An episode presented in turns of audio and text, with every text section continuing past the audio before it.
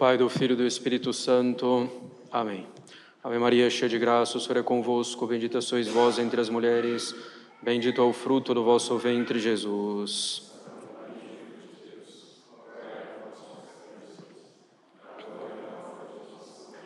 Podem sentar-se. Porque estáis aqui todo dia ociosos, e de vós também para a minha vinha. O Santo Evangelho de hoje, caros católicos, nos apresenta uma pequena dificuldade que levou os protestantes a uma falsa noção de predestinação, quer dizer, a afirmar que a salvação, a condenação independem dos méritos das obras. Dizem eles que se Deus pagou o mesmo salário ao que trabalhou o dia todo e ao que trabalhou só uma hora, é porque Deus não considera nossas obras, não considera a cooperação com a graça, bastando a fé ou nem isso. Evidentemente, essa interpretação derivada do livre exame, desapegada da tradição e do magistério, se opõe à fé e à razão. Pois Deus, é justo, e sendo justo, Ele dá a cada um que lhe é devido. Ao pecador obstinado, o castigo, ao que coopera com a sua graça, a vida eterna. Na parábola que temos no Evangelho de hoje, o pai de família, que é Deus, dá a todos um denário. Parece à primeira vista, de fato, uma injustiça. Ora, é preciso compreender o que é a vinha, o que são os trabalhadores e o denário, se quisermos interpretar corretamente essa parábola. A vinha, caros católicos, é, ao mesmo tempo, a igreja e a nossa alma. Os trabalhadores somos nós, claro. Somos chamados por Deus a trabalhar na Santa Igreja e a trabalhar nela para o bem da nossa alma e para o bem da alma do nosso próximo.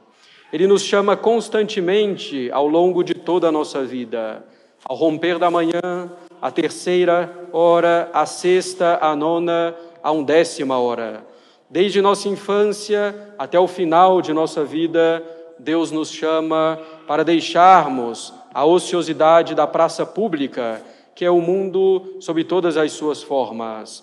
Todo tipo de pecado, o neopaganismo, o relativismo, o indiferentismo religioso, os mais variados erros, as diversões do mundo, a mentalidade mundana, etc. Se não respondemos ao chamado de Deus no momento em que nos chamas e permanecemos ociosos, não podemos estar certos de que seremos chamados mais tarde, pois não sabemos se estamos já perto da morte, quer dizer, se já estamos perto da décima primeira hora de nossas vidas. É preciso responder ao chamado imediatamente, sem tardar. O denário é a recompensa que recebemos. O denário era a moeda romana em que vinha impressa a figura do imperador, do soberano.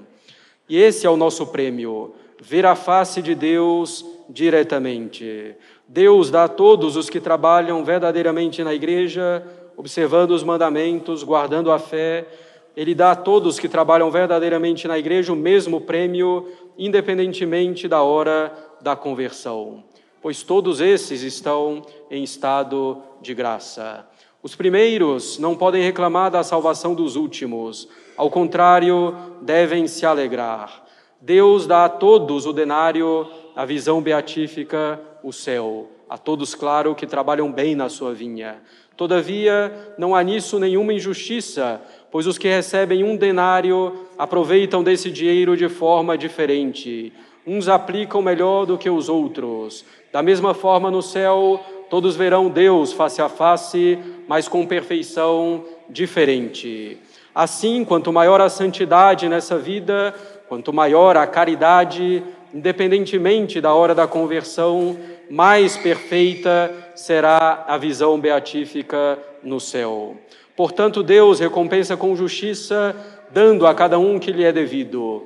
De fato, o que dá o valor ao nosso trabalho na vinha do Senhor não é a quantidade de tempo que trabalhamos, mas a caridade, o amor a Deus com que trabalhamos.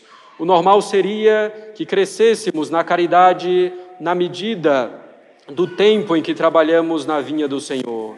Infelizmente, pelas nossas negligências, nem sempre isso ocorre. Se quisermos, caros católicos, receber o denário com a efígie da Santíssima Trindade, temos que trabalhar na vinha do Senhor. Temos que trabalhar na Santa Igreja para o bem da nossa alma e para a glória de Deus. Para tanto, é preciso empregar os meios adequados. Um meio indispensável é evitar a ociosidade.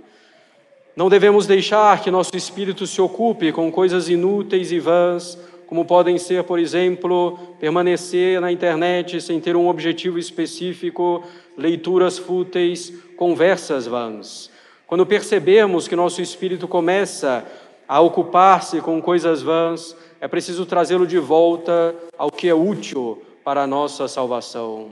É preciso também a devida moderação nas diversões, ainda que lícitas, as diversões que devem ter por finalidade unicamente restabelecer as forças de nossa alma para que ela continue a se aplicar em seguida ao que realmente importa. Também é ociosidade cumprir com negligência os próprios deveres. Evitar a ociosidade e combatê-la com vigor é um ponto essencial na vida espiritual. Não pode haver verdadeiro progresso no caminho da perfeição se permanecemos ociosos. Uma vida ociosa, sem aplicação aos deveres de Estado, sem trabalho sério, segundo o estado de cada um, ou com excessivas diversões, é uma desordem séria diante de Deus e expõe a alma a um grande número de perigos, conduzindo-nos a ofender a Deus. Diz a Sagrada Escritura que a ociosidade ensina muitas maldades, e ela dá como exemplo Sodoma. Olhai qual foi a iniquidade de Sodoma, vossa irmã. Teve grande soberba, fartura de pão e muita ociosidade.